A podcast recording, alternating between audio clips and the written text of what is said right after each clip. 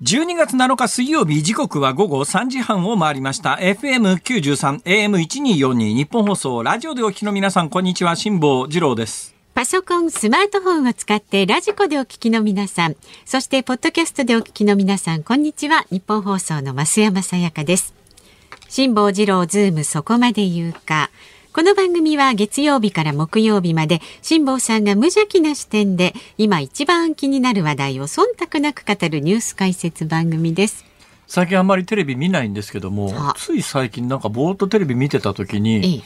なんかすごい切ない気持ちになったんですよ。えー、俺の税金がこんなとこに使われてんだと思って。何ですか？あのね、政府の広報だと思うんですけど、マスク外せっていうテレビ CM 知ってます？知らない、あり知らないですか、えー、なんかね、もう屋外でテレビ、あの、屋外歩くときにはマスク、マスク外しましょうみたいなことをテレビの CM でやってんですよ。私はそれ見てですね、はい、俺の税金がこの CM に使われてんのかと思ったら、間にきっと広告代理店なんかいくつも入っちゃったりなんかしてですね、えー、相当の金をかけて、マスク外せのテレビ CM いる？でマスクしようがしまいが大きなお世話だろうがや。そうです俺が表でマスクしてたら誰から迷惑になるのか？あの、私なんか自慢じゃありませんけどね、1枚のマスクをね、はい、10日も2週間も使い回ししながら。それは不衛生ですね、ちょっとね。大丈夫だもん。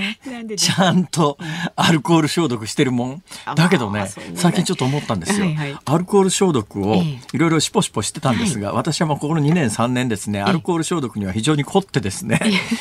えいわゆる業務用で売られてるようなあのアルコール消毒、一時期手に入らなかった時がありましたよね。はいはい、まあ、その影響もあるんですけど、えーアルコール度数の高い酒というのを買ってきて、そのアルコール度数の高い酒を、あの、シュポシュポの中に入れてですね、えー、そのシュポシュポも、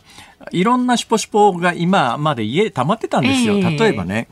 えー、全く私の経験で言うと、アウトドア用に作られたハーブ系の虫除けスプレーっていうのがあってですね、はいはい。えー、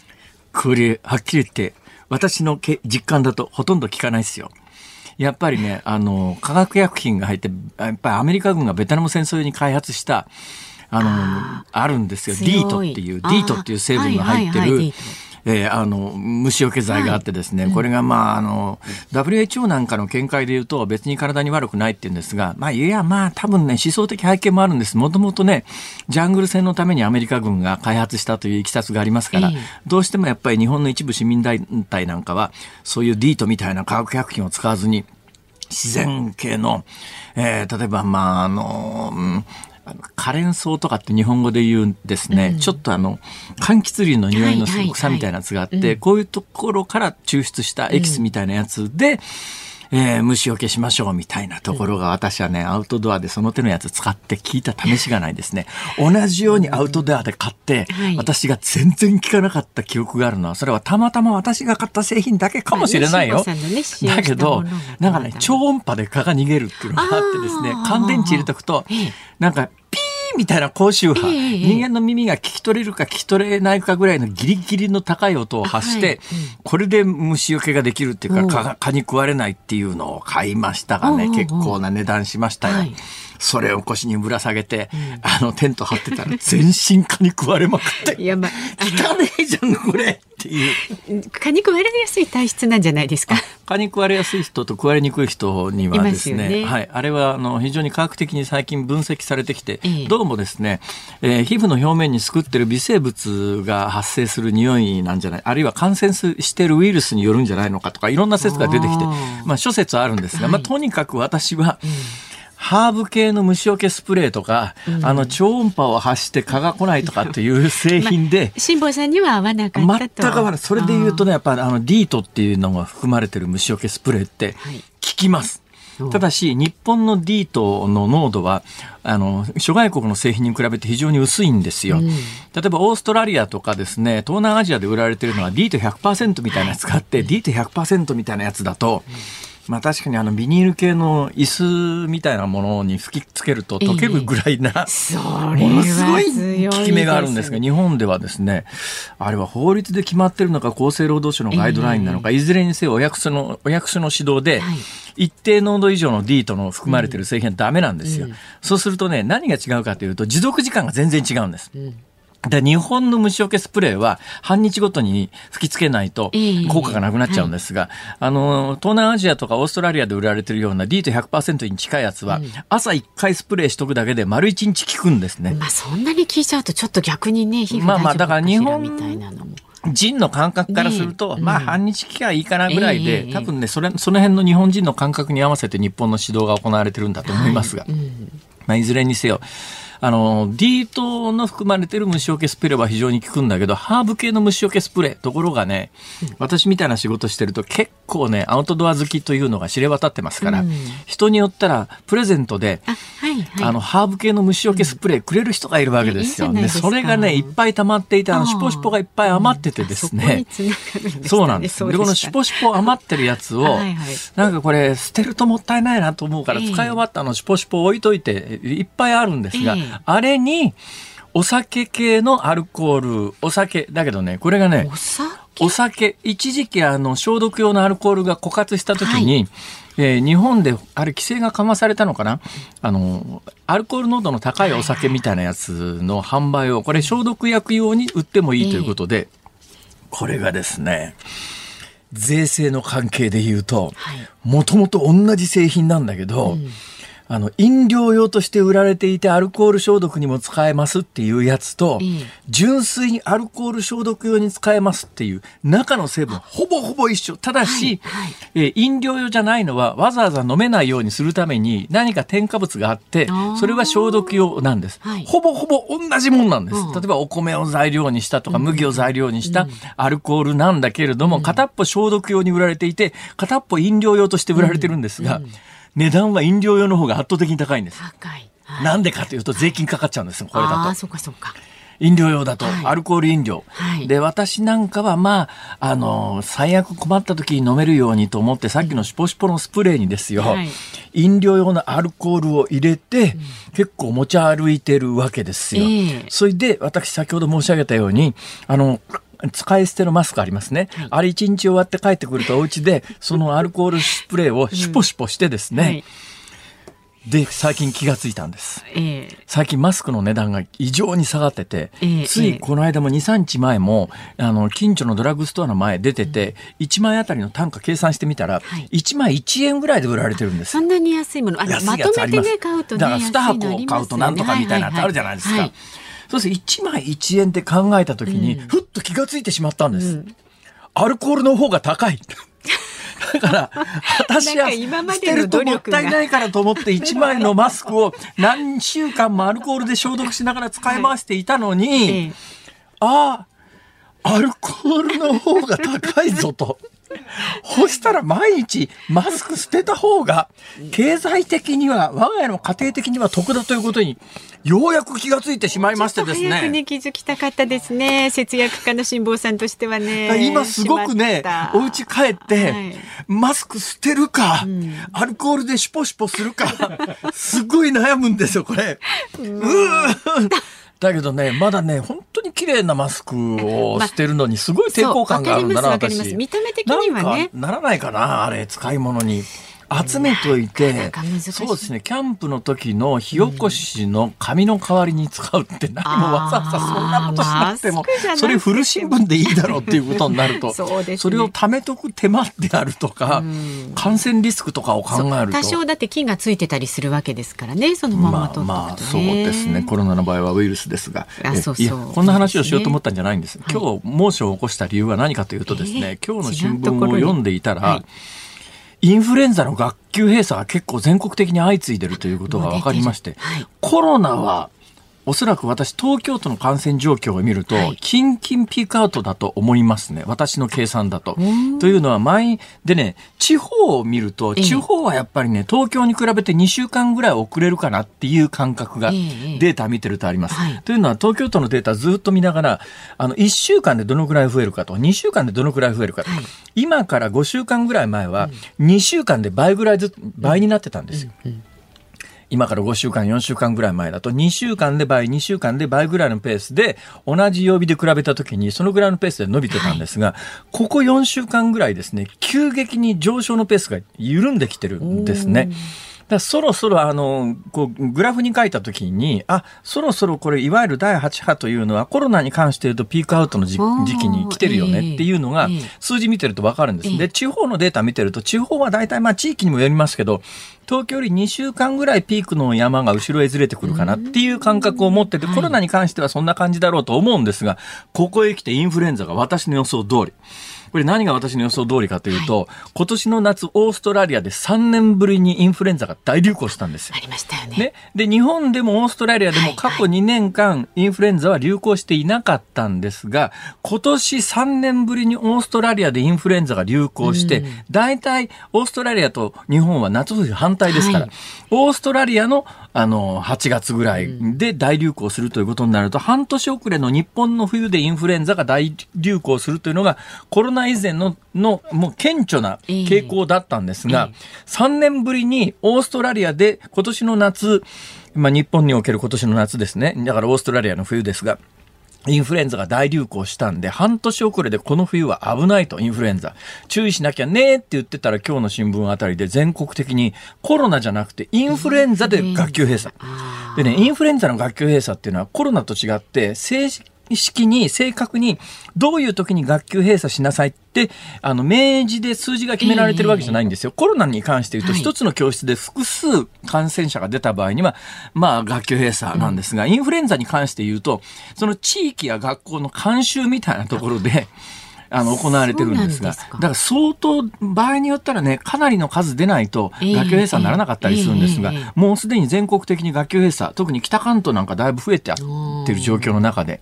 あれ？今年やっぱり予想通りインフルエンザ気をつけないと、特にインフルエンザは若年層、若い人があのインフルエンザ脳症って言ってですね、錯乱状態になって窓から飛び降りたりなんかする。で、結構死亡事故もありますからね。ぜひ気をつけていただきたいということを言おうと思って、それと同時に私、あの、大きな疑念が生じてるわけです。それが一番最初の話に近づいていくわけですよ。マスク屋外でしなくていいっていうのを、あの政府がテレビに CM 代まで払って放送してるわけですよ。俺の税金どうしてくれんだと思うんだけど、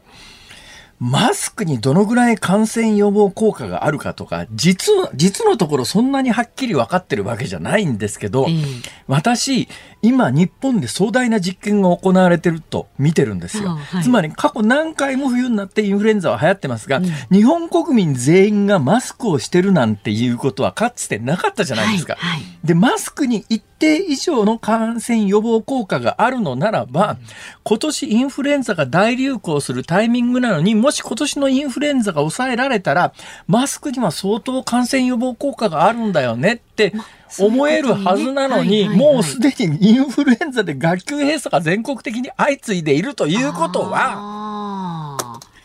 まあ、そこから先の結論は申し上げません。それ、おのおの皆さん考えていただきゃいいんですが、はい。はい、えー、話を元に戻すと、うん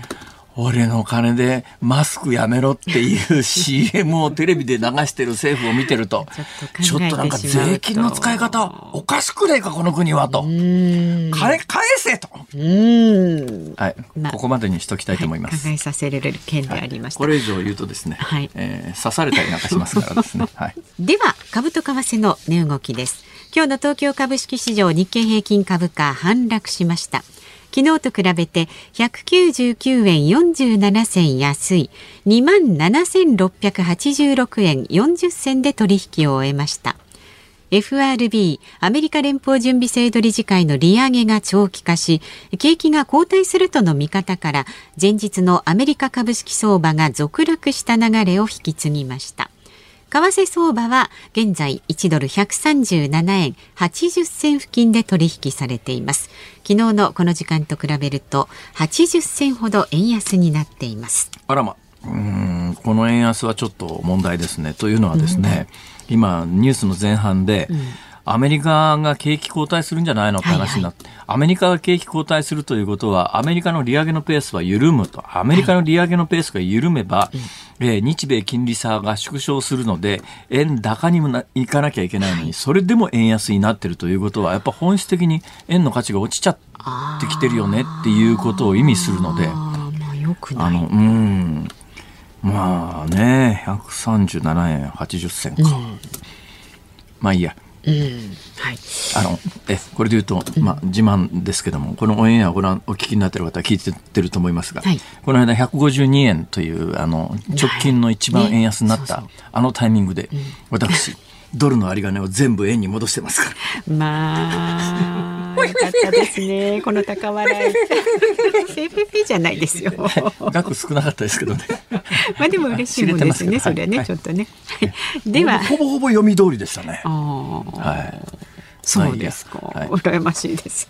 さあ、えー、この後昨日から今日にかけてのニュースを振り返るズームフラッシュ。4時台は、えー、宗教専門誌宗教問題の編集長の小川寛大さんをお迎えいたしまして、旧統一教会をめぐる問題の被害者救済新法について伺っていきます。5時台は今年のヒット商品番付にズームしていきます。番組では今日もラジオの前のあなたからのご意見をお待ちしております。メールは zoom.zoom.1242.com 番組を聞いての感想はツイッターでもつぶやいてください。ハッシュタグ漢字で辛坊治郎、カタカナでズーム、ハッシュタグ辛坊治郎ズームでつぶやいてください。で、今日のズームオンミュージックリクエストお題はどうしましょう？テレビでマスクを外せの CM を見たときに聞きたい曲。テレビでマスクを外せという CM を見たときに聞きたい曲。はい。はい、えー、難しい、えー、そうですね。選曲の理由も書いてズームアットマーク一二四難しかろうと思います。難しい。すごい難しいと思う、はい、ちょっと知恵を絞って分かんなかったら何でもいいです。はい。お待ちしておりますニッポン放送ズームそこまで言うか。このコーナーでは辛坊さんが独自の視点でニュースを解説します。まずは昨日から今日にかけてのニュースを紹介するズームフラッシュです。アメリカ・ジョージア州の上院議員選挙の決選投票が現地時間6日に行われました。先月の中間選挙でどの候補者も得票率が50%に届かずジョージア州の規定で決選投票となりました。アメリカの主要メディアによりますと与党民主党現職のウォーノック氏が当選確実となりました。民主党はこれまで上院100議席のうち多数派となる50議席を獲得。最後の1議席も獲得すればより安定した議会運営が可能になります。IOC 国際オリンピック委員会は東京オリンピック・パラリンピックをめぐる汚職事件や談合事件について疑惑を注視しており全容解明にあらゆる関心を持っているとの見解を示しました。また IOC はスイスのローザンヌで理事会を開き札幌市が招致を目指す2030年の冬季オリンピック・パラリンピックの開催地の決定を当初予定していた来年秋の総会から先送りすることを決めました。厚生労働省が発表した10月の毎月勤労統計調査によりますと物価変動を考慮した実質賃金は前の年の同じ月と比べて2.6%マイナスでした。7ヶ月連続のマイナスで7年4ヶ月ぶりの下落幅でした。内閣府はアダルトビデオ出演被害防止救済法の6月の施行後10月までの間に全国で103件の被害相談が寄せられたと発表しました。相談件数の公表は救済法が施行されてから初めてです。政府は岸田総理大臣が増額を表明した出産育児一時金について子ども1人当たりの支給額を現在の原則42万円から50万円程度に引き上げる方向で最終調整に入りました。子育て支援を強化するのが目的で2023年度からの実施を目指します。大学入試センターは来年1月に実施する大学入学共通テストの志願者数が前の年と比べておよそ1万7000人減少の51万2581人で確定したと発表しました。前身のセンター試験を含め過去最小を3年連続で更新しました。日本酒の獺祭を展開する朝日酒造はアメリカのニューヨーク州に建設中の拠点で日本酒造りを来年の春から始めます。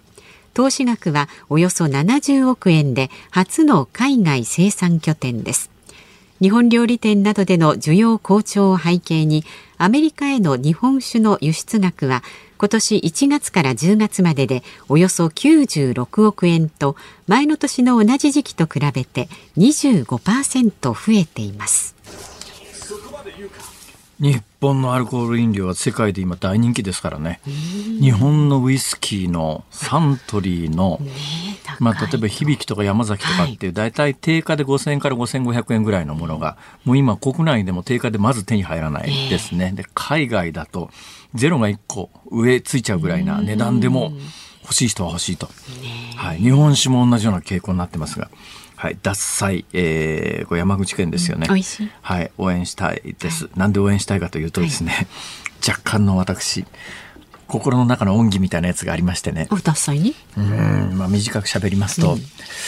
あの、橋本徹という大阪府知事がですね、はい、当時大阪府が持っていたオーケストラぶっ潰したんですよ。はい、ね、オーケストラなんかに税金使えるかって言ってですね、まあ基本的に橋本徹という男は、あの文化芸術に興味がないですから。ちょっとそれはいいでね、大阪のオーケストラ潰したんですよ。うん、それでその後引き受けた人から頼まれて、私そのオーケストラの、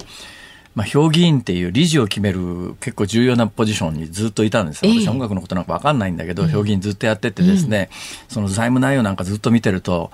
あの、橋本徹が潰した時に、その時持ってた基本財産だけはくれてやったんですが、その基本財産みたいなものを毎年食い潰しながら楽団員の給料払ってたんだけど、もうこれはあと2、3年で持たないと、オーケストラ解散しなきゃいけないんじゃないかという時に、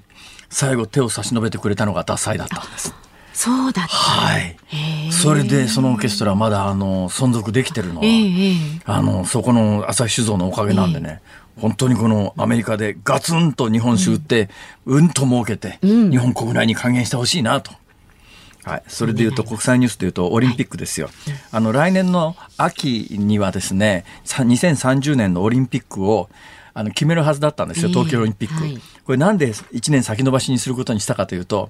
これもう大本命が札幌な札幌なんです。ね。で、来年だとまず、今年の例のあの、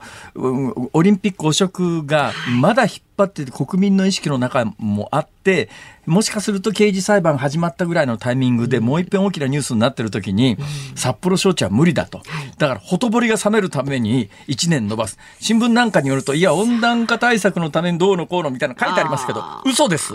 これも基本的にほとぼり冷まして再来年に札幌に決めたいと。基本そういう構図です。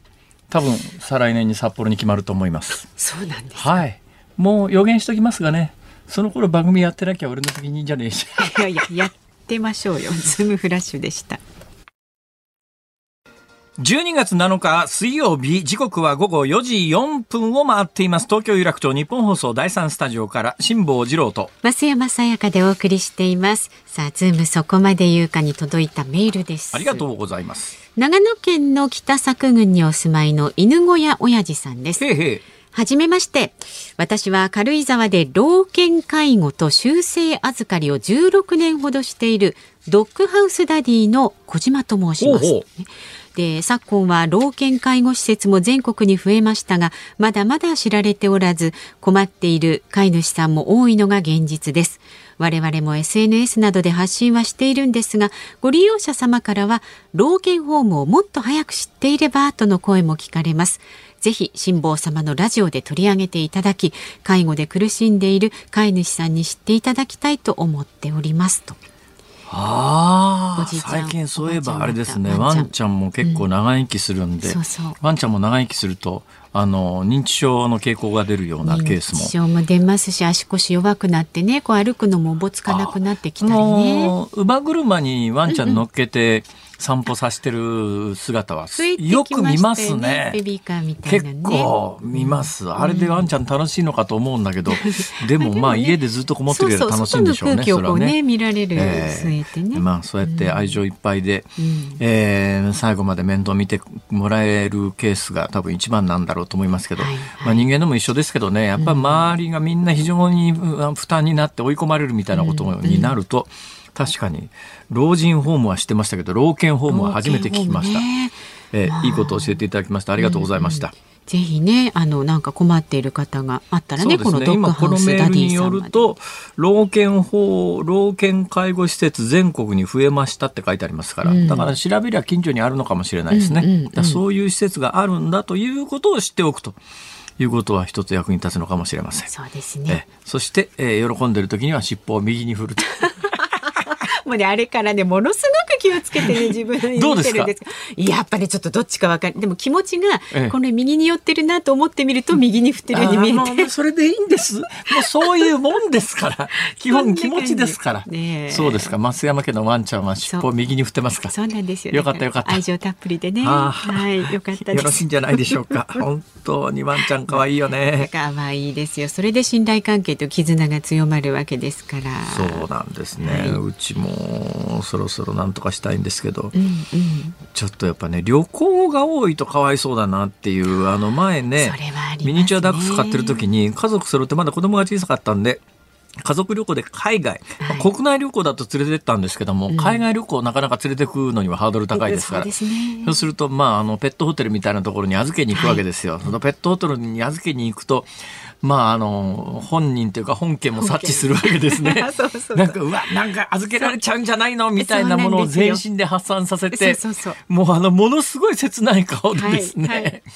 いいや君ね、ここね、一一泊結構高いんだよ、みたいな。値段も結構なんですけどね。結構高いんだよと思うんだけども、本家知ったことじゃないですからね。そうですよ。なんか自分だけ置いとかれる感がこう漂ってですね。うん、涙ぐんでるように見えちゃったり、ね、そうなんですよ。こっちがそう思うからかもしれないですけど、そうそうそうあれを経験しちゃうと、ちょっとやっぱり旅行がちで、これからいろいろ旅行計画してる身としてはですね、このタイミングだとかわいそうかなと思うんだけど、これからどんどん年を取っていくと、この間メールいただきましたけれども、はいはい、あのね、いわゆる、あの、うん、なんていうんですか、お引き取りですね。あ、お引き取り？え、お引き取り。だから、あの、犬、斡旋してくれるところあるじゃないですか。うんはいはいはい、ね、ああいうところ行くと、必ず年齢聞かれてですね、うんえー、どうもね、あの、このワンちゃんの寿命まであなたの寿命が持つかどうかが分かりませんので、無理ですとか言われて、ね、あなたが何かあった時に、はいはい、その後引き続き面倒を見てくれる人が誰かいますかみたいなことを聞かれて、うんいないということだと譲ってもらえないんですよ、保護犬。保護犬ね。ね切ないですよね、うん、私の先輩でも。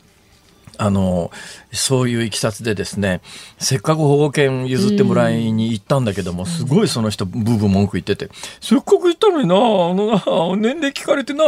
譲ってくんねえんだよと怒ってた人いましたけど、まあ、その人はね、割とあっさり死んじゃいましたから、あ って笑ってる場合じゃねえだろ笑ってる場合じゃないですけど、はい、そういうこともある、えー、だからそのね、ね。えー、保護犬の方の、うんうん、はい、判断は正しかったということですけども、はい、まあ、なかなかね、できればね、はい、ワンちゃんの命もねなるべく長くねこうねそうちっちゃい犬だったらねあの、うん、そのまま介護も含めてね、はい、なんだけどでっかい犬だとなかなか大変でしょうね。まあ、大変ですね。はい話がつきませんね。なんかこう愛犬話してるとね、はい、ちゃんの話結構いくらでもできますけども、はい、まだまだ。そういう番組でもないお待ちしております。そうなんですよ。はい、はいはい。えー、メールはズームアットマーク一二四二ドットコム。ツイッターはハッシュタグ辛坊治郎ズームでつぶやいてください。で今日のズームミュージックリクエストのお題はテレビでマスクを外せという CM を見た時に聞きたい曲ちょっと難しいお題ですけれどもね頭ひねってズームアットマーク 1242.com までお願いいたしますこの後は宗教専門誌宗教問題の編集長小川寛大さんお迎えいたします辛坊さんが独自の視点でニュースを解説するズームオン。この時間特集する話題はこちらです。旧統一協会の被害者救済法案、明日衆議院通過へ。与野党は今日の衆議院えー、衆議院運営委員会理事会で世界平和統一家庭連合旧統一協会の問題をめぐる被害者救済法案に関して明日8日衆議院本会議で採決する日程で合意しましたこの法案をめぐって自民党は立憲民主党などとの協議を踏まえ特別委員会で寄付の勧誘を行う法人などが配慮義務を怠った場合勧告や法人名の公表を行うなどとした修正を行う方向で調整を進めています。今週10日の国会の会期末までの成立を目指しています。さあではゲストの方ご紹介いたします。宗教専門誌宗教問題の小川寛大編集長です。よろしくお願いいたします。よろしくお願いします。よろしくお願いします。いや、今手元にですね、宗教問題という雑誌がえー、これはナンバリングでいうと39と40の2冊あるんですがでオンエア前にちらっと読んだんですけど面白いですね ありがとうございますあのね私知らなかったんですよ宗教問題っていう雑誌をこれどういう雑誌なんですか？まあ、ありていに言うと、まあ、宗教の雑誌ではあるんですが、あまりお経がどうとか、そういうありがたいことはあんまり書いてなくてですね、ええ、まあ、どっかでお坊さんが悪いことして逮捕されたとかですね、あの、またなんか、創価学会が悪いことしてるとか、新興宗教は基本的にその、あんまり読んでてありがたい気持ちになる雑誌ではないとは思うんですけど、まあ、まあ、事件もの、まあ別にあの、季節に、3か月に1回出してる雑誌ですけど、まあ内容的にはいわゆるちょっと週刊誌っぽいみたいな感じで、まあ宗教界のネタに限ってそういうことをやってる雑誌ですね。いつから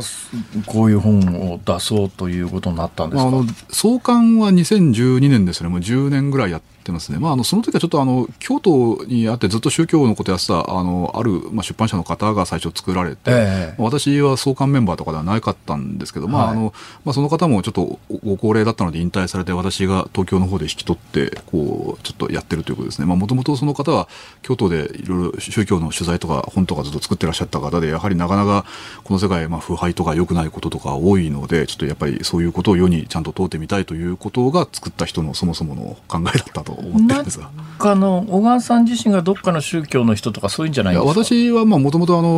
中外日報というちょっとあの、まあ、お坊さんとか神主さんが読む業界新聞が京都にもう100年以上ある結構伝統ある新聞なんです。もともとそこの記者をしてまして、まあ、あの別に私がどっか団体とか信者とか単に、まあ、本当にさらそれは集中活動の一環で受けたら入っちゃっただけなので、はあ、あのあの取材の一環としてずっとそういう取材をしてて、まあ、こういう今雑誌の方にこう移ってあの同じような取材をしているという まあ感じですね。いやあのねこう例えばこれ39巻ですねだからに今年の夏号に。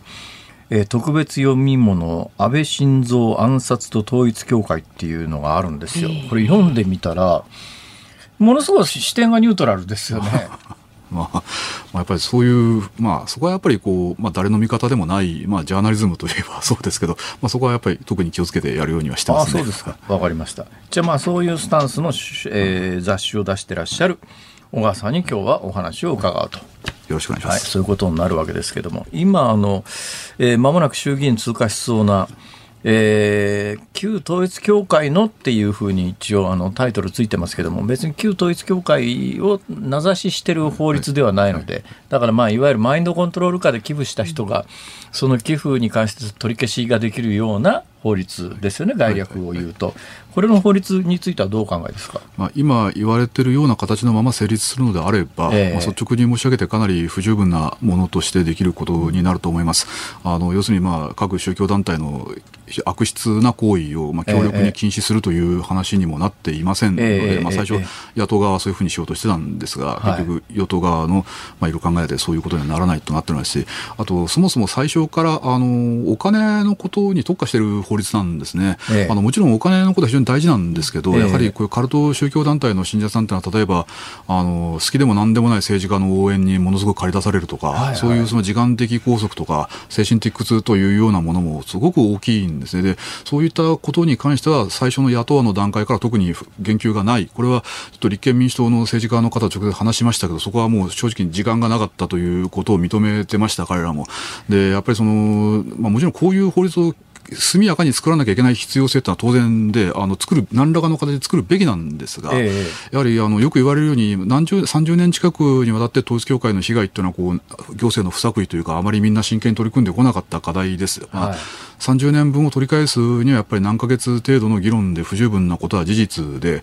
もちろんその急いで作る必要性はあるんですが、まあ、ちょっと拙速というか結局結局今回できるものは不十分なものでしかないと思います。ただそれがゆえにあのこれで良かったですね、おしまいじゃなくてですね、あの継続的にいろいろ考えていかなきゃいけない、まあ、ある意味では一律化になれば、まあ、むしろその気持ちであのいろんな関係者はこれを捉えなければいけないと思います。どうなんですか？あの統一旧統一教会っていうのは日本の、まあ、カルト、うん、というか、まあ、宗教の中でどういう位置づけでどのぐらいの規模なんですか、まあ、あの今、まあ、今はもう信者さんというもの自体が10万人いるかいないかというふうなことを言われてますね、えー、あの例えば一番大きいのは創価学会ですが、はいはい、まああのまあ、選挙したら公明党で600万とか700万とか票が入っちゃうわけですから、はいはいはい、まあ、それに比べれば単純に言って結構かなり小さい方に入る宗教であることは事実です。で特にあの、まあ、10年ぐらい前なんですが教祖の文鮮明という人が世を去りまして、はい、まあ、それ以降やっぱりちょっと勢いは確実になくなってきてますね。あの残された遺族息子さんとか奥さんとかの間で内部構想なんかもやっててですね、はい、そういう意味ではかなりそのあの小さかつて全盛期90年代とかの全盛期に比べればかなり小さくなっていることは事実なんでで被害額とかそういうものもあの徐々に少なくなってます。ただし、まああの少なくなってるからほっとけばいいわけではありませんし、えでその分だけ巧妙化してるとか手口がそういう指摘もありますのででやはりそのお金を人からこう悪いことで騙し取るとそういうお金に非常に執着する好きあらばそういう多額の献金をさせようとするということでは他のいろんな宗教団体にしてもかなり悪質な方に入るということはこれは専門家などは昔から言ってきたことですので、えやはり、まあ、あの非常にあのこういう時にあの規制する何らかの注意していくということは重要なところだと思います。今かなり悪質な方に類するという表現をされましたけども、となると、他にも悪質な教団はあるということですか、まあ、あのいろいろあるといえばあるんですね、ええ、例えばその、まあ、むしろ今、あえてこの、まあ、宗教界というとおかしいですが、こういう世界のトレンドというか、そういう言い方をしますと、え、むしろあの宗教団体、なんか統一教会とかなんとか教とか、そういう形を取らないで、もう一人で心理カウンセラーとか、なんかスピリチュアルリーダーとか、あと、ええ、本当、YouTube とかですね、であの教団でもないんですね。であのあの狙う人間はもう一部ターゲット化したあのすごいお金持ちの人を本当に5人とかあのそういうレベルでであの名前出していいかどうか分かりませんが大昔大相撲の貴乃花が、ね、マッサージ師みたいなの騙されてるとかそういう、はいはい、ああいう、はい、ああいうのですね。でもう宗教とも名乗ってないしつまりも。う宗教とも名乗ってないし、うん、宗教法人格も取得していないと、単にあの金巻き上げる 手段として。宗教みたいなものが使われているということです、ね。むしろあの実はあのこういう悪質なお金を人から取るっていうのはトレンドっていう言葉変かもしれません。がそっちの方に来ていてですね、はあ、こう教団なんかこう宗教法人がやるっていうのは実はちょっとまあ時代遅れというと本当言葉が変ですけど、えちょっとそういう感じにな流れとしてはそういう感じになってるんですね。ほうだからまあこういうその法律で、まあ、宗教団体とか規制できるから、もうこれからあの平和な時代になるでしょうというのもちょっと早計だということですね。ああ、なるほどね。まあ確かに宗教団体、宗教法人をターゲットにする法律を作っても、被害がその宗教法人を名乗らないところで生まれてるとするならば、それもあの例えば詐欺罪っていうやつはいわゆる申告罪で自分が騙されたということをあの名乗り出ない限りは犯罪にならないので。その手のやり方で、いろんな人を、まあ、いや、だまくらかして金を巻き上げても、騙された方が騙されたと気がつかない限りは合法なんですもんね、これ。そうですね。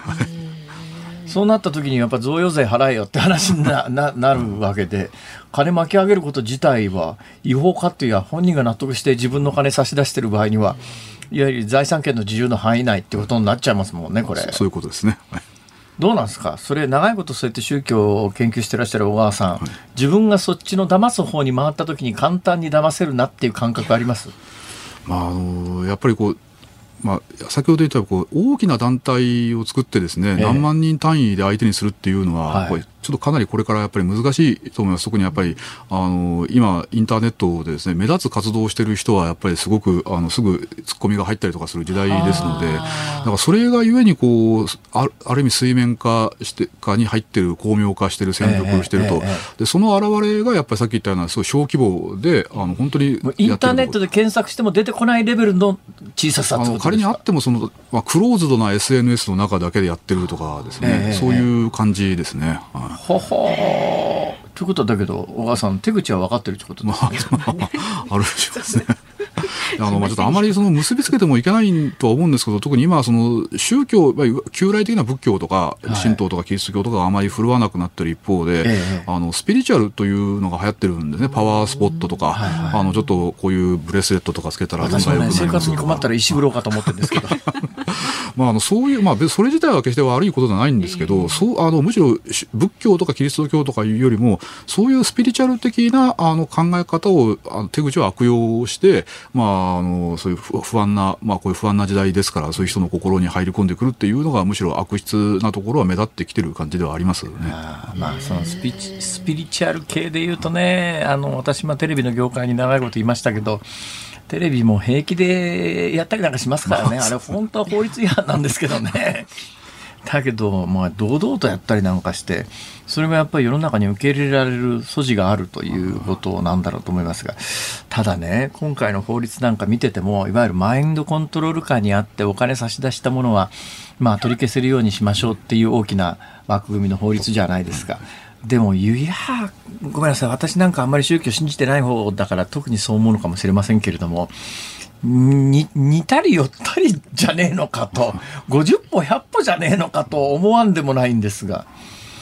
あのまあ、はっきりちょっと学問的な話をしてしまえば実はマインドコントロールってどういうことなのかっていうことも実は確たる定義はないんですね、はい、あのいろんな研究者とか活動をしている方々がそれぞれ独自のことを言ってるところも大きくて、だからまあ結局今回の法律であのいや例えば自分のお父さんとかがマインドコントロールでお金を取られてますと息子さんなんかが訴えても結局最終的に判断するのは実は裁判所なんですね、はい、あのすぐなんかピッと取り締まってくれるというよりかはあのそういう審理とか裁判をして決まるということで、ですからまあそういう意味ではあの、まあ、即効性みたいなものは実はないのかもしれません、そういうことも含めてちょっと、まあ、なかなか不十分なところが多い、まあ、それは確かにそうなんですけどね。いやだからねそういう私みたいな立場から言わすとですね、まあ、結局はなんだ額の問題って非常に大きいなと思うのは例えば500円でお守り買って聞かなかったって言って騙されたって言って訴える人いないですよね。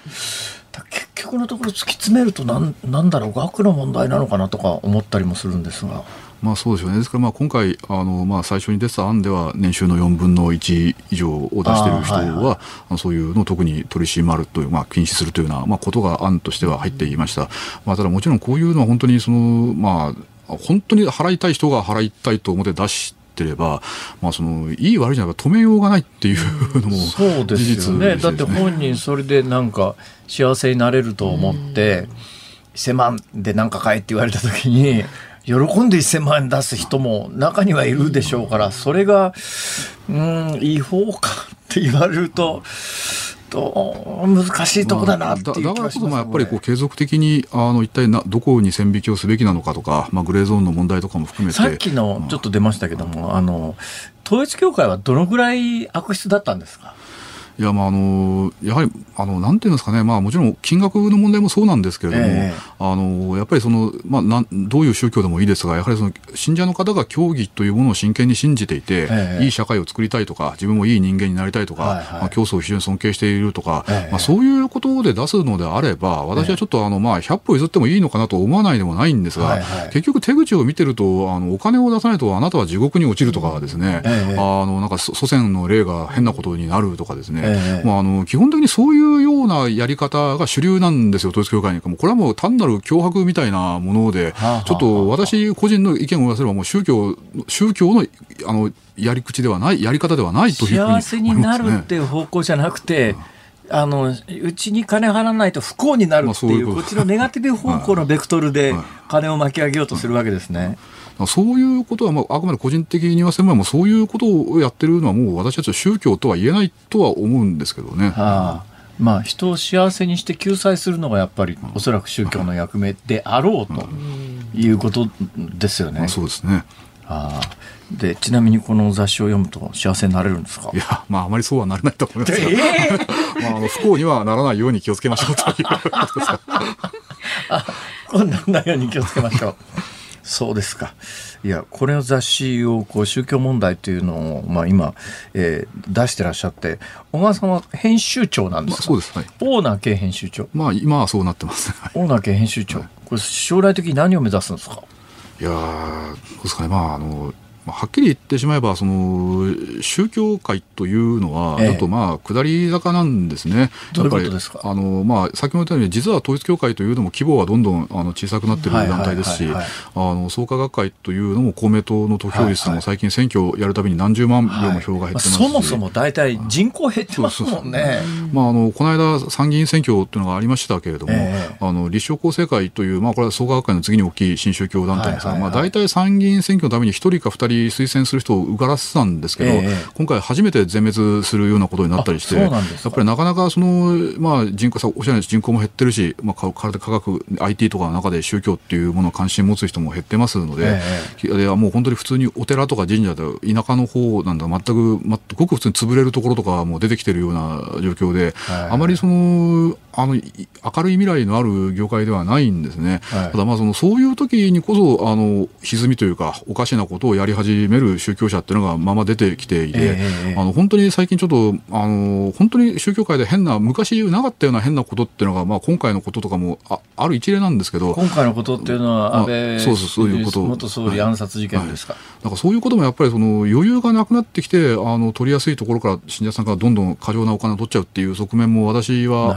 あったと思ってまして、まあ、そういうことにはやはりちょっと、まあ、ジャーナリズムという言葉はちょっと大行かもしれませんが世間にちゃんとあの、まあ、警鐘を発していくというか、まあ、気をつけた方がいいですよと、まあ、そういうつもりではやってはいるつもりなんですが。なるほど。これって本屋さんに置いてある本ですか、まあ、大きいところであれば置いて。大きいところにあればね、あなかなかね。いやあのお値段も909円プラス税で。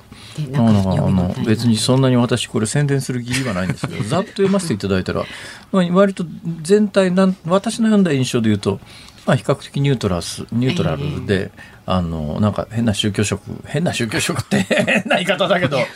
がなくてですね、えー、もう面白いなっていうのがそれくらい印象ですけどね。そうですか。いや、えー、で宗教始めようとか思わないんですか？いや思わないですね。それは。あまりその先ほどそれでも創価学会とか大きいところでもちょっと10年後どうしようってみんな困ってる業界ですからね。いやだからこそね だからこそ私は石を売ろうと思ってるんですよ。それはご自分でよく考えてからにしてください、ね、そうですね、はい、はい、ありがとうございます気になる方のこの宗教問題ね手に取ってみてください。今日は小川寛大さんに伺いました。どうもありがとうございました。日本放送辛坊治郎ズームそこまで言うかをポッドキャスト YouTube でお聞きのあなた。いつもどうもありがとうございます。日本放送の増山さやかですお聞きの内容は配信用に編集したものです。辛坊治郎ズームそこまで言うかはラジオ局日本放送で月曜日から木曜日午後3時半から毎日生放送でお送りしています。番組はラジオの FM93 AM1242 に加えてラジコでもお聞きいただけます。ラジオラジコではポッドキャスト YouTube 版にはないコンテンツが盛りだくさん。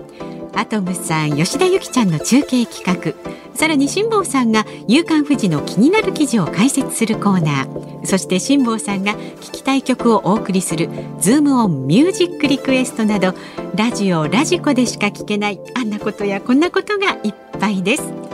ポッドキャスト YouTube を聞いた後はぜひラジオラジコで辛坊治郎ズームそこまで言うかをお楽しみください。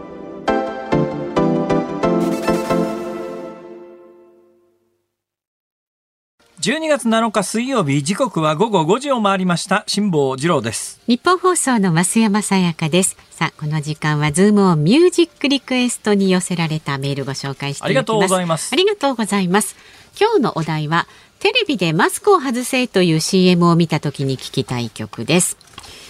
えー、まず埼玉県飯能市の夏色ボタンさんはですね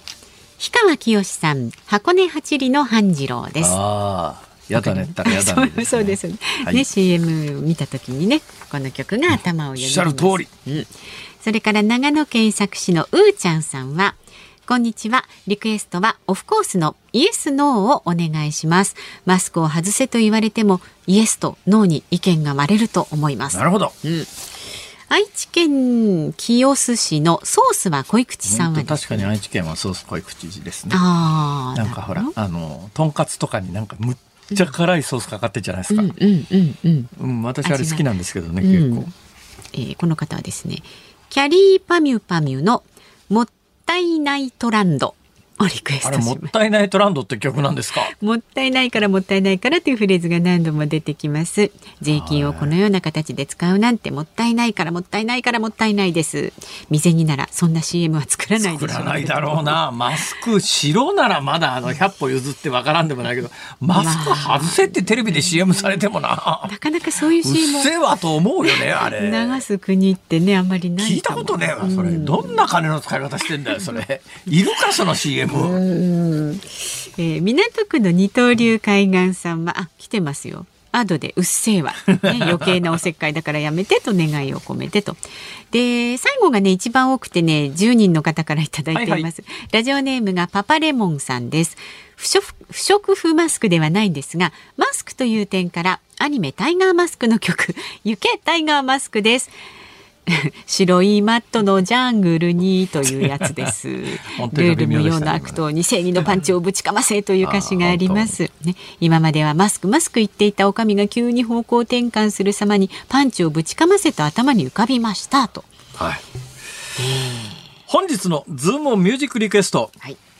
行けタイガーマスク。あ、ね、じゃあこの曲をエンディングに。はい、誰が歌ってるんでしょうか。誰も知らないでしょうねきっとね。えー、アニソンを歌う方ですね。すねでもそれも相当昔ですから。そうですね。相当昔にアニソンを歌っていた人です。はい。そうですね。どなたかも意外と有名だったりなんかしてね。長く歌えますからね、アニソン歌ってる方ってね。そうですね。はい。はい、ということで、えー、番組ではラジオの前のあなたからのご意見、この後も24時間お待ちしております。明日木曜日は飯田浩二アナウンサーの登場です、えー、辛坊さんや飯田さんへの質問。それからニュース普段の生活で感じる疑問などまあ何でも構わないので。もう何だったら岸田総理に対する質問でも大丈夫ですよ。大丈夫、はい、まああの偽の答えしか返ってきませんけれども、それでよければ。はい、そうですね。え、メールは Z O O M。あ、あの阪神の岡田監督でも大丈夫いや、それちょっときついと思いましたけどね、はい、この間ね。いや、大体松山さん知らないでしょ。よく知らないけど、知らないなりに、ほら。松村さんもモノマネしてる方ですよね。松村邦弘さん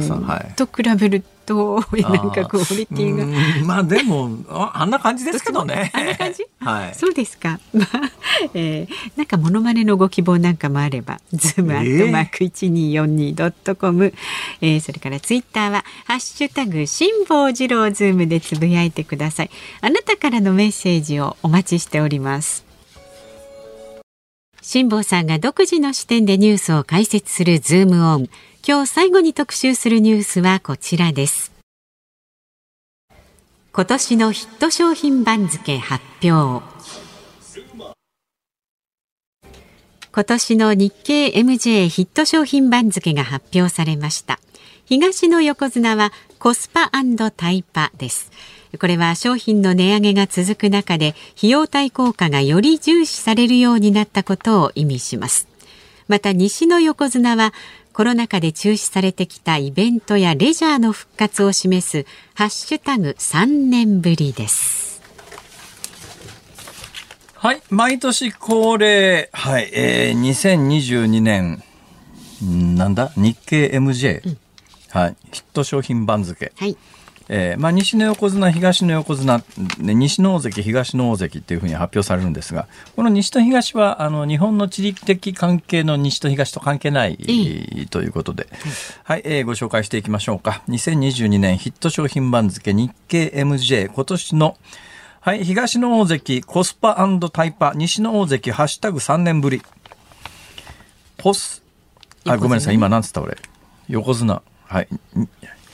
東の横綱コスパタイパ西の横綱ハッシュタグ3年ぶり。はい、えー、です。コスパタイパ、うん、なんじゃそりゃ。まあ、値上げが広がる中費用対効果の高い商品に支持が集まった。コスパはコストパフォーマンス、はい、タイパはタイムパフォーマンス。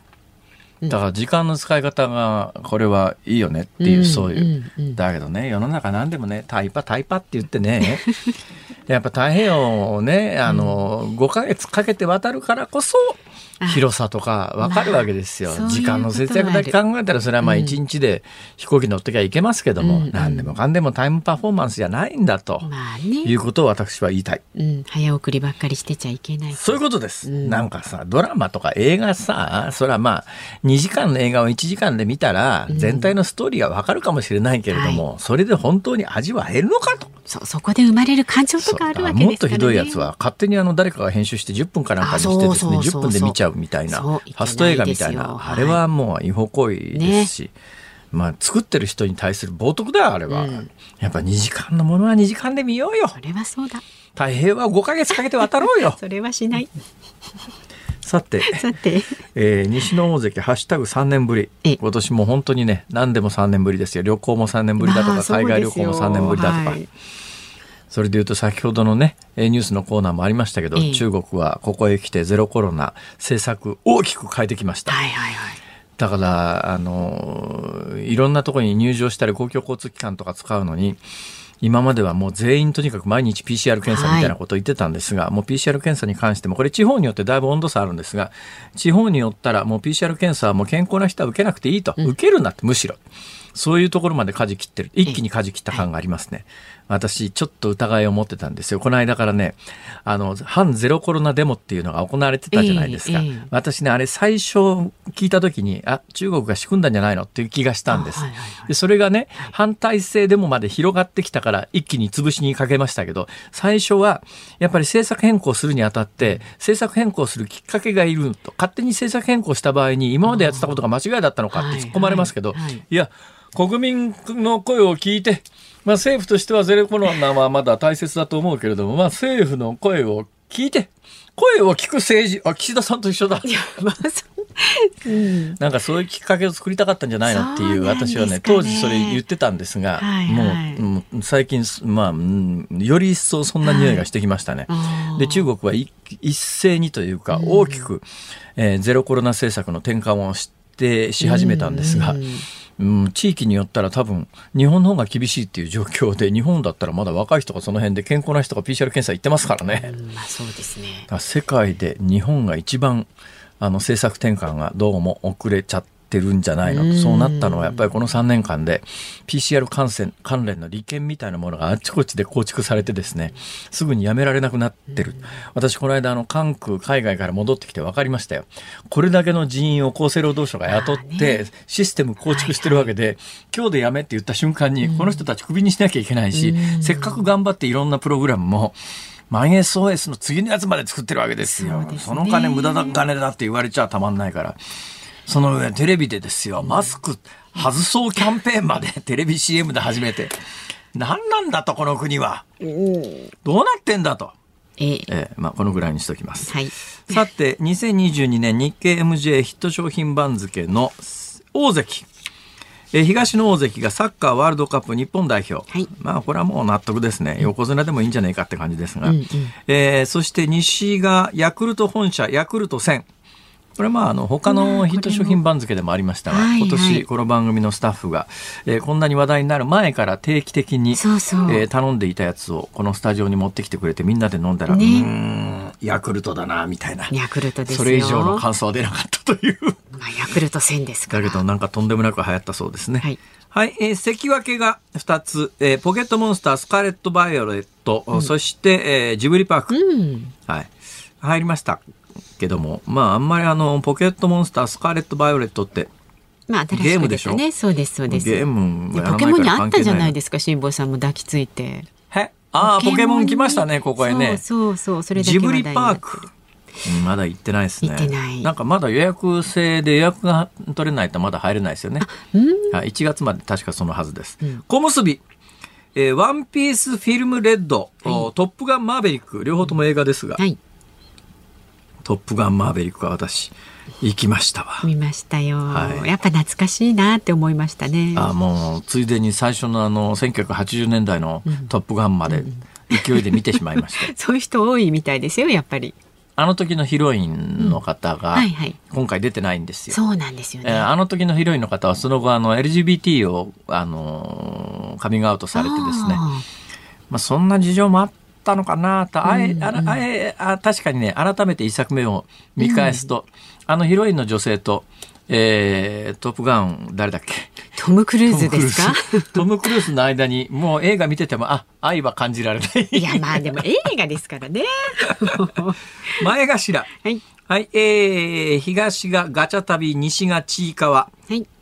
ちいかわあのちっちゃいなんかアニメのやつですね。可、愛、いけどね。はい。あのでも俺あのちいかわのキャラクターとね、はい、えー、あハムスターのトットコハム太郎とあんまり区別がつかないんだなこれが、まあ、おじさんはそうかと思いますね。もう倉田真理子と石川瞳の区別がつかないレベルで言うと。この例えがね、もうかなりね、わかんない人いっぱいいますね、このスタジオで。えー、そう昔はね、倉田真理子とね、石川瞳の区別がつかないおじさんがいっぱいいたんです。そうなんです。はい、気持ちはだからちいかわと、うん、えー、とっとこハム太郎の区別がつかないおじさんもいっぱいいると思います。そりゃそうですね。はい。えー、ガチャ旅、ガチャ旅、行き先がわからない旅ですから、これもう結構入りましたか。うん、流行った。はいはい。えー、これ以下前頭なんで、前頭はいっぱいあってですね、うん、えー、まあ、ここにあの私の手元に例示されているのはごく一部でああ本物の日経 MJ があるぞ、はいはい、日経 MJ はうわ前頭はいっぱいありますいっぱいあるな。前,、前頭だからな。スパイファミリーとか入ってますしね。はあ、ユーハ味覚と水組そえー、そんなの流行ったんだ、うん、そうですか。スマホショルダー。そうそう西九州新幹線、はいえー、すずめの戸締まり。あすずめの戸締まりって映画今公開中じゃないですか、ねはい、これなんかあのあのスタートダッシュは爆発的にはいすごかったですよ。み見ました？まだ見てない新海誠監督のね。あ私も見てません。はい、えー、そろそろだけどここまで流行ったら見に行かなくちゃいけないのかな、うんうんうん、どうなの？どうなのかしら？君の名は見に行きましたけどね同じ新海誠監督のね、うん、君の名はなかなか面白かったですけど、はいはい。えー、スズメの戸締まりも面白いんでしょうか。ちなみにスズメというのは主人公の名前らしいですよ。知ってました？あ、あの、女性のですよね。はい、女の子のね、見てないけど、それだけは知ってるんです。はい。チェーンソーマン。はい、なんじゃこりゃ。チェーンソーマンも漫画というかアニメというか、ね、有名なんですか。三百円ショップ。そうなんですよね。百、はい、円ショップじゃなくて、今年はもう百円ショップの商品が、うん、なんか結構二百円とか五百円みたいなやつがだいぶ出てきて、はいはい、ここへ来てやっぱり三百円ショップ。うんあのスリーコインズ、はい、ああいうのが結構流行ってきてるぞと。いいありますよね。そうなんですよ。うん、100円ショップであのギリギリコスト絞ってあるやつよりも300円ショップで結構あいいねこれっていうのありますもんね。なんだ。でも3倍かかるんですよ値段が。いやまあそうですけどかなりお得かとなどなど今年のヒット番付について話していると、はい、もうあのいくらでも喋れますけれど、うん、時間が来ましたので、ね、今日はこのぐらいにしておきます、はい、それぞれの皆さんで振り返ってください。以上ズームオンでしたズームミュージックリクエストをお送りしたのはラジオネームパパレモンさん、ポテトヘッドさん、としひこさん、ひらりんさん、モーモーモーさん、しみたるみさん、車とラジオさん、レバニラバニラさん、三橋のマイケルさん、足立区の楽太郎さん以上10人の皆さんのリクエスト。新田博行けタイガーマスク。ちなみにですね、はい、えー、この新田博さんっていう方は、はい、ムード歌謡で有名な森本秀夫さんという方と同一人物でですね、えー、この森本秀夫さんはトシ伊藤とハッピーブルーのリードボーカルでいらした方だそうです。えー、まはい。ということで、えやっぱり有名な歌手の方でした。本当ですね。はい。いうことです。はい。さあ、日本放送この後は鶴光師匠美和子様の鶴光の噂のゴールデンリクエスト。明日の朝6時からの飯田浩二の OK 工事アップ。コメンテーターは鈴木哲夫さんです。ジャーナリストの。え世界平和統一家庭連合旧統一協会の問題をめぐる被害者救済法案相次ぐ園児暴行事件について取り上げます。3時半からの辛坊治郎ズームそこまで言うか明日木曜日ですので飯田浩二アナウンサーの登場になります皆さんの、あの岸田総理に対するツッコミでありますとか、えー、あの、まあ、阪神の岡田監督に対する、あの質問であるとか、えー、たくさんお待ちしております。辛坊治郎ズームそこまで言うかここまでのお相手は辛坊治郎と増山さやかでした。明日も聞いて